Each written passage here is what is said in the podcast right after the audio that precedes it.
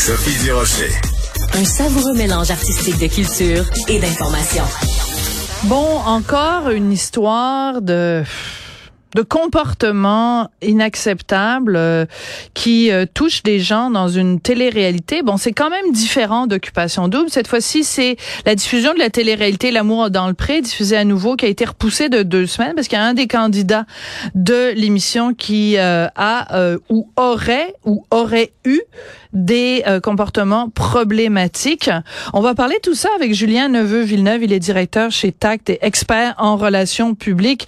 Monsieur Neveu-Villeneuve, bonjour bonjour. Alors, on va donner un petit peu plus de détails. Donc, ce qui s'est passé, c'est que quand les gens de L'amour est dans le pré ont annoncé euh, qui seraient les candidats de cette télé-réalité-là sur leur page Facebook, il y a plusieurs euh, personnes qui ont partagé des témoignages au sujet d'un des participants. Je veux même pas le nommer parce que de toute façon, ça donne pas grand-chose, mais surtout que ce sont des allégations au stade où on en est.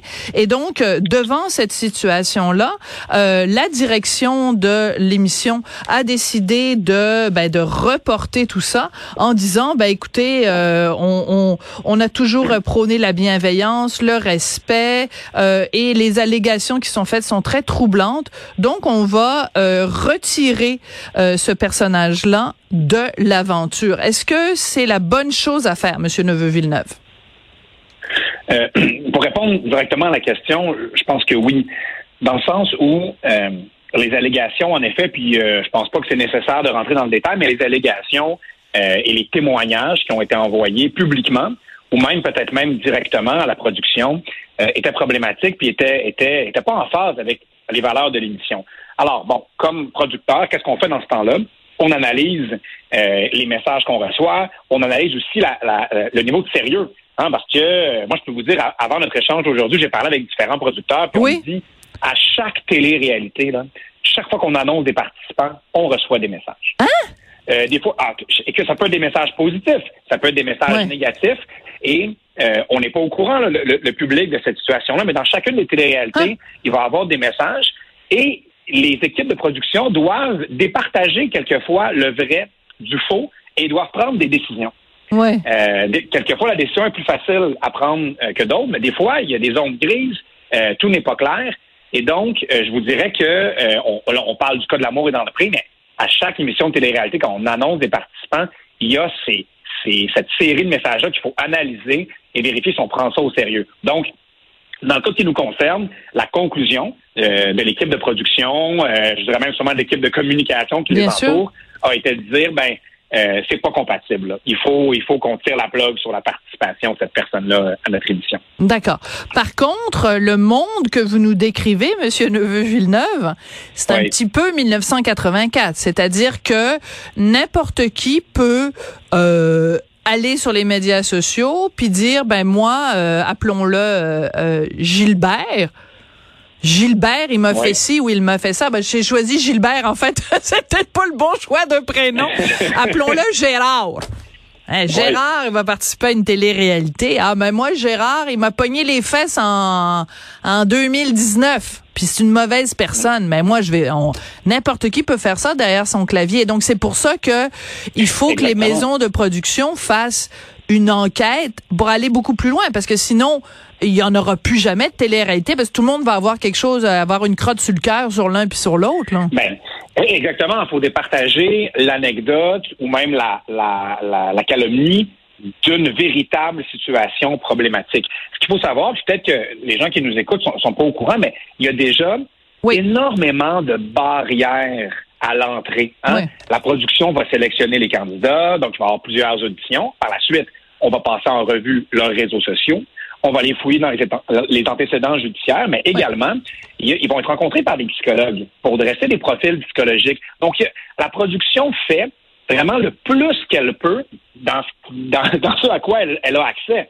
Mais des messages privés qu'on a envoyés sur Messenger, Instagram, Sta- Snapchat, euh, par la poste, mais la production, elle n'a pas accès à ça. Et ces messages-là vont ressortir Ah, lorsqu'on ah, va ah, ah, annoncer le Ouais. candidat. Parce que là, les gens dire, ah ben moi j'ai ça. Et euh, je parlais avec euh, des, gens du milieu, puis ils me disaient, si j'ai, puis ils ont reçu des messages, par exemple, Gérard, il m'a volé 50 pièces en 1995. Ouais. Est-ce qu'on va, est-ce qu'on va éliminer un candidat pour ça? Non. Mais par contre, si on a reçu, je vous dirais peut-être 5, 6, 7, 10 messages qui se recoupent, qui visent la même personne, où le comportement semble répéter, là où on a une lumière rouge qui s'allume sur le tableau de bord, il faut pousser la vérification. Parce qu'on veut pas avoir quelqu'un qui est incompatible avec les valeurs de notre émission, puis que ça nuise à notre émission à long terme. Absolument. l'auditoire euh, nous largue en cours de route. Hein. Voilà. Puis vaut mieux prévenir que guérir, c'est-à-dire vaut mieux faire ce qu'ils font, c'est-à-dire euh, reporter. Puis on se doute que la raison pour laquelle ils le reportent de deux semaines, c'est qu'ils sont retournés à la table de montage, parce qu'il faut enlever mhm. toutes les apparitions de ce de ce monsieur-là, Monsieur M, et euh, il faut faire une sorte de, de, nettoyage. Donc ça veut dire un remontage de sûrement la, la une bonne partie des épisodes euh, je vous entends parler, Monsieur Neveu-Villeneuve. D'abord, vous me frappez à chaque fois. J'adore vous écouter parce que c'est absolument passionnant. Mais il y a quelque chose qui me frappe. Ça, ça, ça, me fait penser à cette controverse qui a eu, ben, plus qu'une controverse, qui a eu cette semaine avec euh, avec Sandro Grande et l'Impact, où euh, une organisation n'a pas fait le, ce qu'on appelle la, la, due diligence, c'est-à-dire que manifestement, eux n'ont pas, euh, quand ils sont repassés dans le dans le passé de Monsieur Grandet, ont minimisé ou peut-être même pas pris connaissance de son fameux gazouillis du soir de l'attentat au Métropolis où il avait, euh, il s'adressait à Monsieur Bain en disant, ben la prochaine fois tu la manqueras pas, Pauline Marois. Euh, Quand on dit faire une enquête sur quelqu'un avant de l'engager, que ce soit pour une télé-réalité ou pour un poste euh, dans un domaine sportif, ben il faut que ce soit rigoureux, il faut que ce soit bien fait là.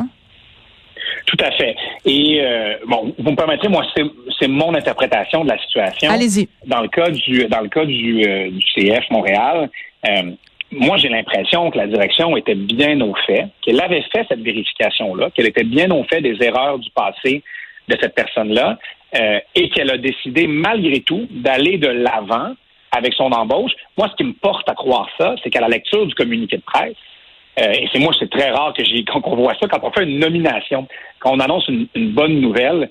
C'est rare que notre bonne nouvelle vienne avec des excuses.